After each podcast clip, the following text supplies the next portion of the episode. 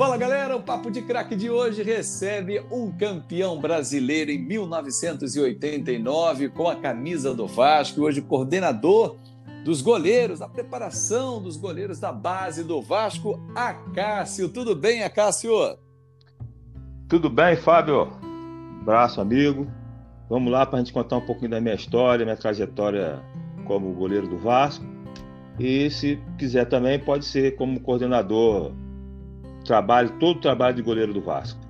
Claro que sim, até porque a gente sabe que o Vasco tem uma história de goleiros. Então vou voltar lá no tempo e reencontrar você quando do Serrano dá o salto para o Vasco da Gama, mas antes tem o início da, da trajetória em Campos. Queria que você contasse um pouquinho e aquele jogo do Anapolina, do Serrano, é, ganhando do Flamengo, te dando notoriedade até chegar ao Vasco. É, esse jogo foi em 1980. Cara, é, nós jogamos contra o... Eu já vinha fazendo algumas grandes partidas pe, pe, é, pelo Serrano. Mas quando você joga contra o Flamengo, dessa equipe aí que acabou sendo campeão do mundo pelo Flamengo, né? Essa gama de grandes jogadores que o Flamengo tinha. É... E esse jogo, praticamente, ele tira o Flamengo de uma possível decisão e coloca o Vasco que decidiu contra o Fluminense em 1980. Eu considero, Fábio, uma das maiores partidas que eu fiz na minha carreira, cara. Além de outros, claro, depois pelo Vasco, mas. É, e ficou na história, foi, principalmente pelo gol do Anapolino, um nome assim, folclore, desconhecido, né, cara? E, e, Típico de um campeonato estadual. Exato, exato. E, e, aí acabou que, com essa atuação minha, ficou estampado em, em, em vários jornais, as rádios todas, né? Falando sobre o meu nome. Tinha alguns outros clubes é, pretendendo a minha contratação, mas graças a Deus, sabe? Eu fui contratado pelo Vasco, cara, e, e, e caí no clube que você torcia, né? Que eu costumo dizer que eu, eu, que eu sou vascaíno, Fábio. Não é de criança, não, cara. Eu, eu digo para todo mundo que eu sou vascaíno antes de nascer. Porque desde a barriga da minha mãe, eu já sentia né, é, as alegrias né, quando o Vasco vencia e as tristezas quando o Vasco perdia, porque todos, toda a minha família, até minha mãe era vascaína. Então eu já sentia toda essa situação de, de alegria, principalmente quando o Vasco vencia, né? Acho que desde antes de nascer. E aí você teve a chance de chegar ao Vasco depois dessa grande partida no Serrano, desses momentos que você viveu na Serra, e aí tem um momento que eu acho que também chama a atenção do torcedor, quando em 82, naquele triangular final, América, Vasco e, e Flamengo, o América campeão de turno, o Flamengo campeão de turno e o Vasco o maior somador de pontos daquela oportunidade, o Antônio Lopes, o técnico à época, troca cinco jogadores. E você está entre essas trocas, né? Você é um dos cinco novos jogadores, o garoto Acácio. Como é que foi para você receber essa notícia? E não foi do jogo do Flamengo, né? Foi contra o América essa troca. Fábio, normalmente é, os campeonatos estaduais, o último jogo é, do segundo turno era sempre Vasco Flamengo. E nesse jogo, que era o último jogo do segundo turno, Vasco Flamengo, praticamente não valia nada. É, o, o Lopes fez uma mescla, né? Uma equipe mesclada e eu joguei. Nós ganhamos do Flamengo, acho que por 3 a 0 ou 3 a, 3 a 1. Mesmo sendo um placar assim, Fábio, eu fui muito bem. No retorno é, de treinamento, do, dos treinamentos, numa terça-feira, me lembro bem, é, era praxe o treinador reunir, hoje se, se reúne os jogadores no vestiário, né? Sim. É, é para as conversas pós-jogos, essas coisas todas. E antes era, era no gramado, ali no meio do gramado. E foi, foi assim, pô. É, ele reuniu e falou: Olha, eu vou fazer algumas alterações, e foi dizendo. E parece que ele sabendo que, que a alteração que ia ter um impacto maior seria na posição de goleiro, na saída do Mazarop, que já tinha conquistado até título pelo Vasco. É, ele deixou por último. Que teria o, o, o, certo seria a primeira, né? Ser citado. Sim, foi a avisar. Última, é. E foi a última. Falou algumas alterações e tal, e ficou para a última, foi a minha, cara. Que eu ia entrar no gol do Vasco. Cara, ficou aquele clima assim. É, eu me lembro mesmo, estranho, né? Porque, pô, tava saindo um goleiro que era incontestável nessa posição até então. Cara, e, e foi tudo. E, e, aí foi a história que aconteceu que nós jogamos primeiro contra o Bangu, ganhamos de 1 a 0 gol do zagueiro Ivan, e depois contra esse time do Flamengo aí, que todo mundo conhece, né? É, ganhamos de 1 a 0 que a gente, eu até hoje, sinceramente, não sei de quem foi o gol. Se realmente o Marquinhos, né, conseguiu raspar aquela bola de cabeça, se foi gol olímpico, mas o mais importante é que foi um título pro Vasco, que o Vasco já buscava há algum tempo, Fábio. É, e o que é curioso, né, Cássio? Porque se a gente olhar o túnel do tempo dessa história, você aí começa a construir a tua história dentro do Vasco, campeão estadual, campeão brasileiro, que a gente vai falar agora, e o Mazarop vai para o Grêmio, ser campeão da Libertadores, campeão do mundo, né? Cada um segue o seu caminho brilhando, né? Como é o futebol, né? É, exatamente. E, e Fábio, é, claro que ficou um clima ruim, né? Apesar do Mazarop já um, um goleiro experiente, cara.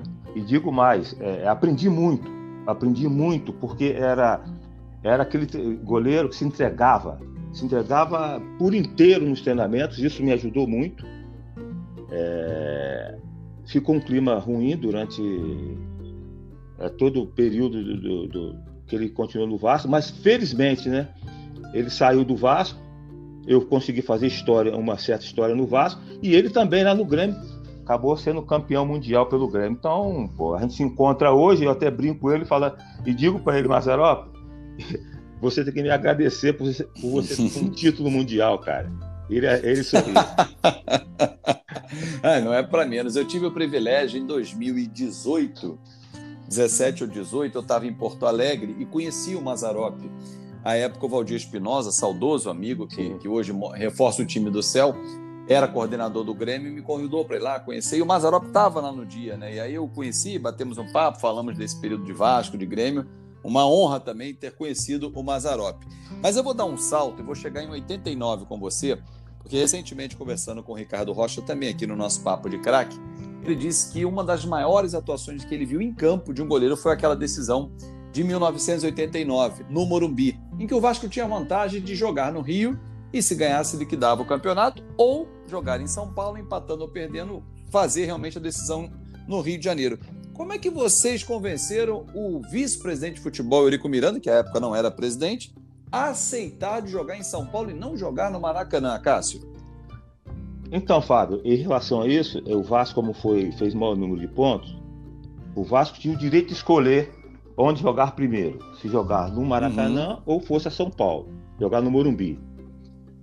E, do, e, no início da semana, a gente viu nas reportagens que o doutor Eurico Miranda, que eu chamava de De Miranda, pela minha relação muito boa que eu tinha com ele, e a liberdade uhum. que eu sempre tive com ele, é, ele tinha decidido jogar no Maracanã. E quando a gente viu essa, essa reportagem, é... A gente reuniu no, reuniu no vestiário e ficou decidido entre os jogadores que era preferível a gente jogar primeiro no, em São Paulo, independente do resultado lá. Se o Vasco fosse campeão, ganhasse, como aconteceu, nós, nós ganharíamos título. Se o Vasco perdesse ou empatasse, decidiria no Maracanã. E fomos uns três ou quatro jogadores conversar com ele. Chegando lá, ele, aquela forma dele, em alguns momentos muito autoritária, mas era uma pessoa que ouvia e, e tomava as decisões é, é, de acordo com, o que ele achava realmente o melhor para os jogadores, cara. Ele falou, eu já até decidido, é, nós vamos jogar no Maracanã. Eu me lembro bem que eu disse para ele, de Miranda, não tem problema nenhum, você decidiu, está decidido. Agora, eu queria deixar bem claro para você que há uma insatisfação dos jogadores, cara. Nós preferimos jogar lá no, no Morumbi primeiro Aí ele, tá bom, vou pensar. E assim foi decidido. Ele preferiu acatar as, decisões dos jogadores e fomos lá jogar no, no Morumbi. E aí, na viagem de ida para São Paulo, você era um cara que curtia viagens de avião, que eu sei, era um cara que adorava. Sabia que tinha viagem de avião, você comemorava, né? Claro que eu estou brincando, porque você é do meu time, aquele cara que não gosta muito do avião. entra, tem que fazer a viagem e tal. E aí você, durante a viagem ali, você falou algo para o Eurico Miranda que marcou essa reta final de brasileiro. Qual foi o papo nessa viagem de ida, Cássio? Então, Fábio, é... a aeronave tinha ali uma parte ficava reservada para diretores, né, é, comissão técnica. E eu, como tinha medo de, de, sempre de andar de avião, cara, o que, que eu fazia? É, nós, nós tínhamos também, que é falecido, um roupeiro chamado Severino, que, Sim. que desde que cheguei no Vasco, ele já era velho, ele tinha esse apelido. Chamava Severino Velho, o velho. Então eu dava a mão a ele como eu estivesse entrando com uma pessoa idosa, para entrar Sim. na frente. E aí sentava ali na frente, na, naquelas primeiras cadeiras que tinham reservadas. E aí, antes do voo subir, entrou a, a delegação do Vasco e a direção toda, e Eurico entra, sentava sempre na primeira poltrona. Eu peguei, levantei lá de trás, daquelas poltronas reservadas, fui na frente e virei para ele e falei: De Miranda, você já reservou o local é, da festa? Ele, não, que isso, cara, não vou fazer um negócio jamais falando um negócio desse tal. Ô, Fábio, é... sem querer me enaltecer e tal, mas eu sou considerado no pelos jogadores do Vasco, aqueles direção da minha época, com, é, comissão, gerentes e tal, como goleiro das decisões, cara. É sério. Você crescia. Não, Você crescia, isso é fato. É, eu, eu, eu, eu, eu, às vezes ia numa competição assim, a trancos e barrancos e tal, mas, porra, eu quando chegava numa decisão é incrível, cara, eu me transformava. E é verdade, é, na decisão de 82 nós citamos, no bicampeonato 87 88, e desse brasileiro Verdade. de 99, cara. Eu disse para ele, porra, reservou e falou: não. Eu falei, então, Demiranda, quando chegar em São Paulo, é, pode ligar e reservar. Porque se o Vasco fizer um gol, eu garanto o resultado. E foi o que aconteceu que os torcedores do Vasco devem já ter visto, né? Esse jogo da final contra o São Paulo no Morumbi. O São Paulo, que tinha uma baita de uma equipe, ô, ô Fábio. Sim. Gilmar, Gilmar Ricardo Rocha, Ricardo Bobô. Bobô, que tinha vindo campeão do Bahia. Pô, jogador de seleção brasileira. Mário Tilico. Ó, esse aí, ó, poucos, poucos é, dizem. É claro que, que fica sempre na história, gravado na memória, né? É, no jogo decisivo, o cara que fez o gol como Sorado, que foi bem na partida.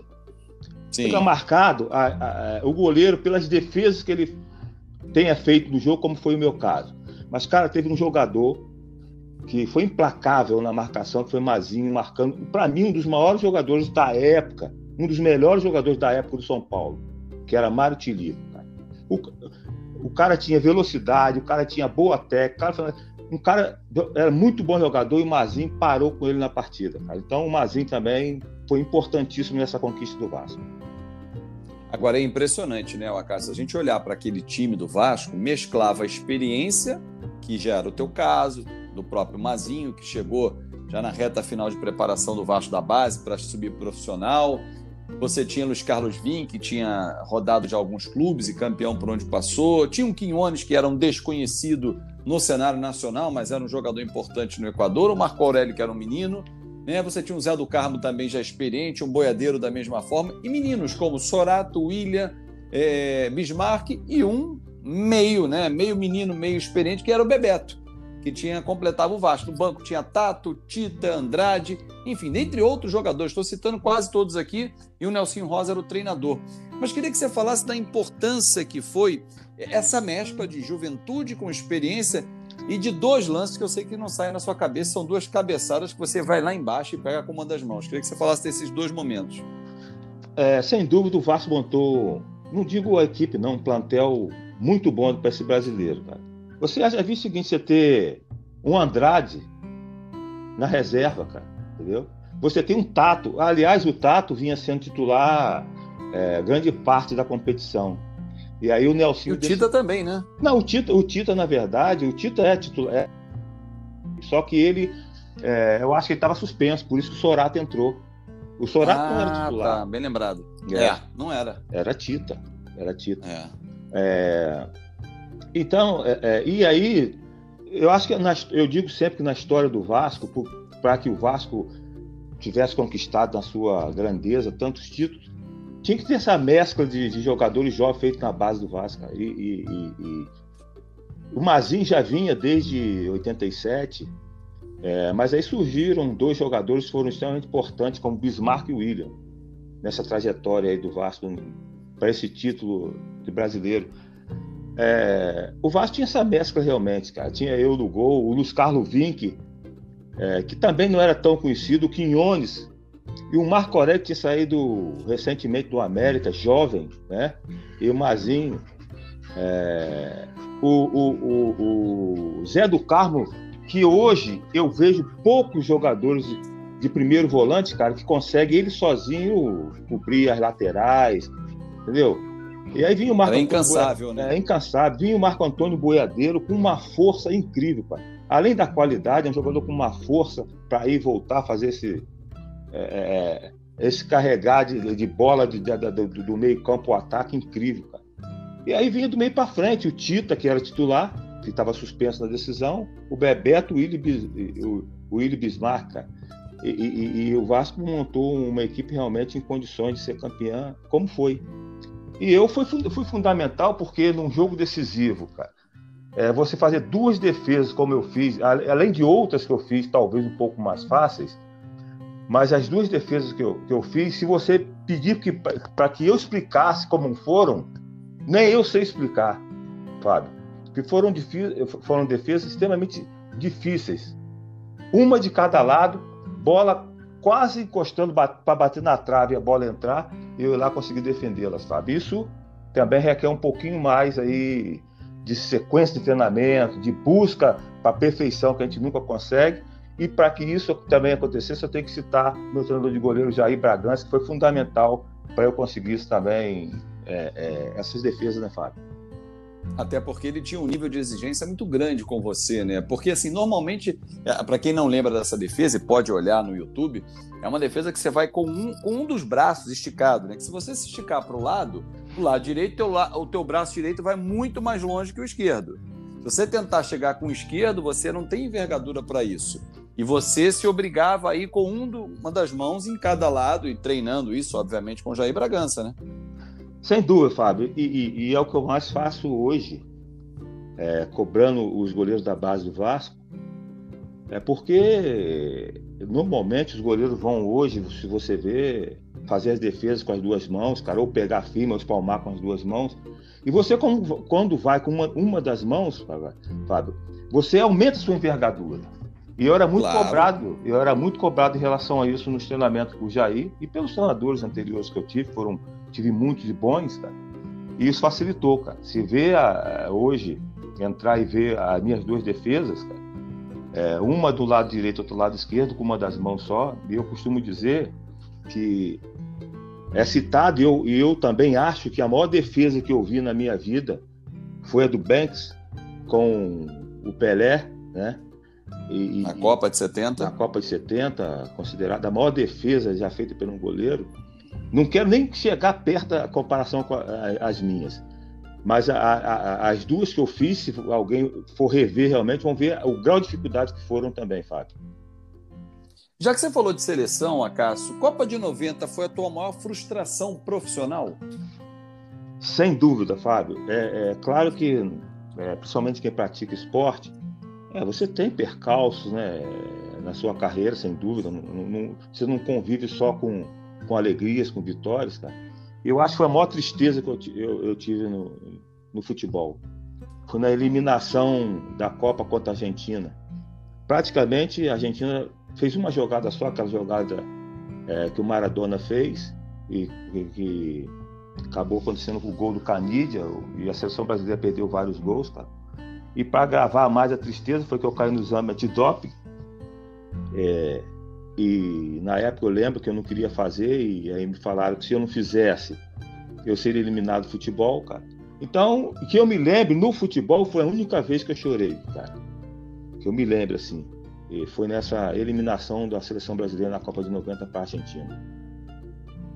É, com certeza. E o choro no Brasil, claro, depois você acompanhou com relatos seus familiares, também foi muito grande, né? Porque o torcedor esperava uma performance bacana da seleção e a gente foi eliminado nas oitavas. Ele era a fase oitavas de final, né?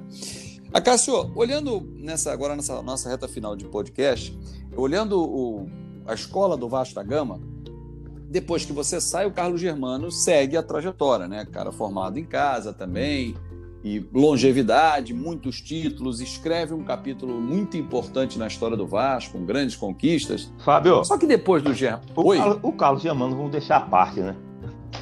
É, o, Carlos Germano é, é um cara à parte, né? É a parte. Eu até, eu confesso a você que recentemente pediram para montar um time dos sonhos do Vasco que eu vi jogar. É. Eu coloquei você titular e o Carlos Germano de reserva, mas assim, é, eu, eu, foi na memória afetiva pela linha do tempo. Sim. Porque vocês dois foram dois gigantes na história do Vasco.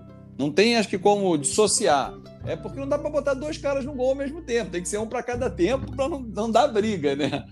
Mas depois de vocês dois, talvez Elton e Fábio poderiam ter feito história, mas o pouco tempo impediu isso, Acácio? Sem dúvida, sem dúvida, Fábio. É... Eu trabalhei com o Elton também na base do Vasco. É... Uhum. Eu, eu, eu integrei as seleções de base como treinador de goleiro, é, sub-15, sub-17, sub-20. E numa dessas oportunidades, é, o, o, o, consegui ajudar na convocação do Elton para sub-20. Cara, aí trabalhei diretamente com ele na sub-20, no Mundial. E se, esse, se o Elton continua no Vasco, ele não digo que conquistasse tanto título como principalmente o Germano, cara. Mas teria feito uma história muito maior. Ele ficou muito pouco tempo no Vasco, disputou um Mundial, disputou um Campeonato Brasileiro só. E o Vasco acabou perdendo aquele Mundial né, de clubes. Sim. Aqui no Brasil, pro Corinthians, nos pênaltis e poderia ter feito muito mais história. Acabou fazendo história, uma grande história no futebol português. E outro foi o Fábio, cara, também saiu, na minha opinião, prematuro do Vasco. Já visto o que ele tem, o que ele fez aí pelo, pelo Cruzeiro, ganhou. A história é belíssima, belíssima. Né? E, e, eu digo mais, Fábio. Eu não sei com, como é possível um goleiro do nível do Fábio não ter disputado uma Copa do Mundo. Não dá para entender. Eu também acho. Não dá para entender. Eu também não entendo. São, são coisas que eu também não entendo. Eu não eu, Agora depois eu não, ah. eu não fiz é, a base do Vasco, né? Não fui goleiro da Sim. base do Vasco. Mas eu acho que é, é, depois de, de mim, do Carlos Germano e, e, e, esses dois, Fábio, que foram feitos na base do Vasco, Sim. é isso que eu busco fazer. Depois disso, no Vasco não teve mais né? Tiveram alguns outros goleiros grandes na história do Vasco também, como Fernando Praz, Martin Silva e agora o Fernando Miguel. Mas essa é a minha busca, de fazer um goleiro que faça história no gol do Vasco, que tenha saído da base do Vasco, Fábio. O Jordi tem muita qualidade técnica, Acácio, mas ele encontra hoje um Fernando Miguel, que é um profissional de excelência, né? Sem dúvida. É, é, eu acho que os goleiros hoje que estão no, no profissional do Vasco, tem que se espelhar no Fernando Miguel. Eu não digo assim, Fábio, nem como só como goleiro, como profissional que é. Eu, mais ou menos há dois anos atrás, eu, eu é, ajudava lá na preparação dos goleiros profissional do Vasco. E eu via a forma séria e profissional que o Fernando trabalha. Eu acho que ele pode ser um espelho para esses goleiros do Vasco. O Vasco tem o Jordi, o Vasco tem o Lucão, que, saiu, que recentemente saiu do Sub-20, jogou contra o Botafogo antes dessa paralisação dessa pandemia, jogou contra o Botafogo e bem, e tem o Alexandre. Sim. Então, eu acho que esses três goleiros, cara, se quiserem, se quiserem fazer história pelo Vasco, eles têm que observar, tirar algo de bom daquele que está sendo titular, que é o Fernando Miguel, que eu acho que tem muito a ajudar pelo seu profissionalismo, Fábio. Palavra de quem entende, quem está acompanhando. E você enxerga na base outros meninos que estão chegando com essa qualidade, você fala assim: olha, tem um menino na base que daqui a tantos anos vai dar alegria ao torcedor. Você que está trabalhando bem diretamente na base do Vasco, Acácio? Eu tenho costume, eu tenho costume lá é, de dizer, Fábio, que essa base do Vasco é muito bem servida em todas as categorias. E, e, e até tem uma certa preocupação é, de daquele que é o segundo goleiro de não estar tá podendo participar efetivamente de, de jogos e tal, é, é, se perder pelo caminho, cara. Essa é a minha grande preocupação. O Vasco não tem só como titular bons goleiros, tem até é, é, da suplência na reserva alguns goleiros. Eu não vou citar nome, Fábio, é, porque posso atrapalhar na sequência.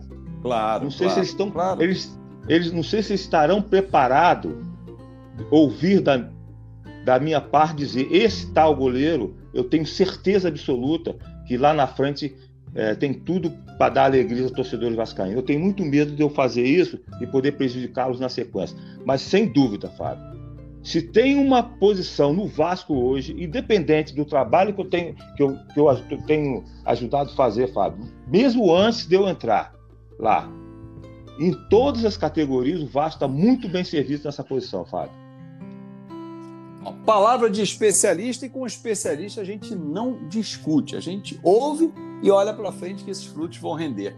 Acácio, foi bom demais, cara, bater esse papo de craque com você, relembrar grandes momentos da sua carreira. Parabéns por ela e pela sequência. Agora você de volta ao futebol. Nós nos encontramos na Bradesco Esportes FM, quando você estava de comentarista da, da, equipe do Edilson Silva, lá nos Donos da Bola também. Enfim, na TV Bandeirante. Foi bom demais essa convivência. E muito obrigado pelo carinho de sempre, Cássio.